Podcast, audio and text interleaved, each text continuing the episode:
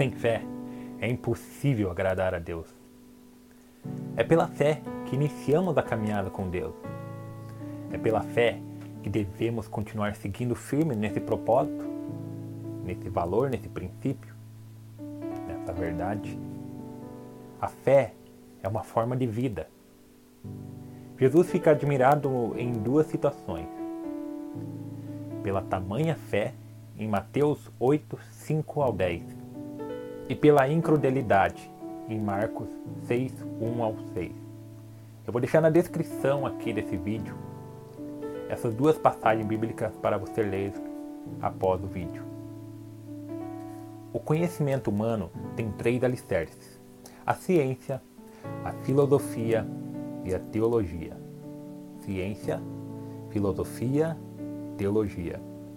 A ciência ela provém da experimentação. A filosofia provém pela razão, pensamento, e a teologia pela fé.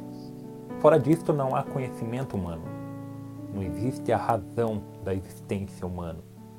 Sem a ciência, sem a filosofia e sem a fé.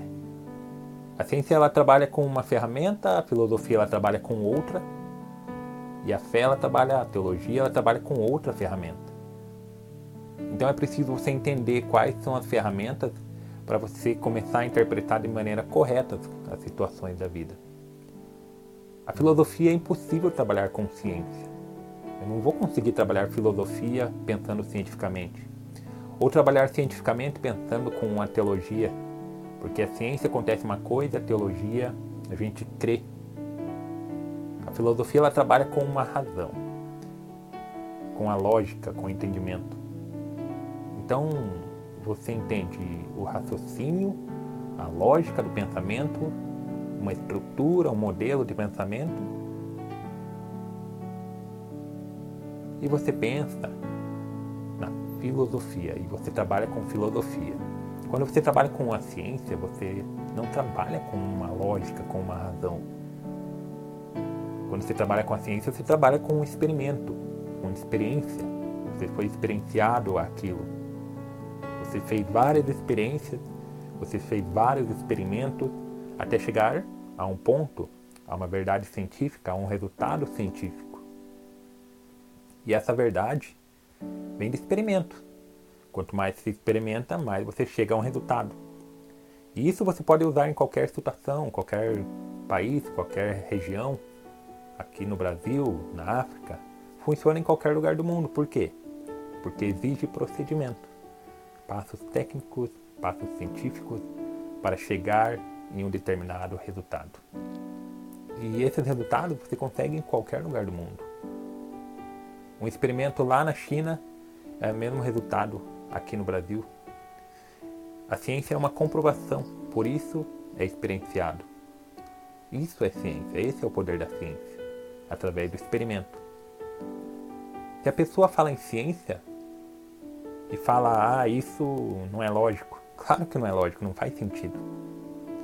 Ela está querendo pensar filosoficamente na estrutura, nos pensamentos da ciência. Isso não funciona.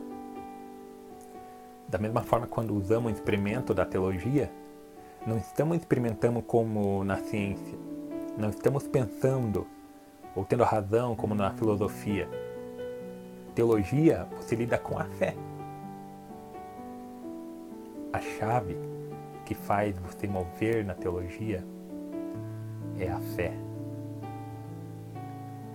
Por isso que muitas vezes a gente começa a ler a Bíblia e a gente fala, meu Deus, como é difícil. Porque não entendemos a Bíblia. Mas é que você não vai entender realmente. Você tem que crer. Apenas crer. Jesus faz cego enxergar, paralítico andar. É lógico isso? Não. Não conseguimos filosoficamente pensar sobre isso. A ciência explica isso? Não, não tem como. E você consegue entender isso? Não. Então creia. Apenas creia. Creia na palavra de Deus. Creia em Deus.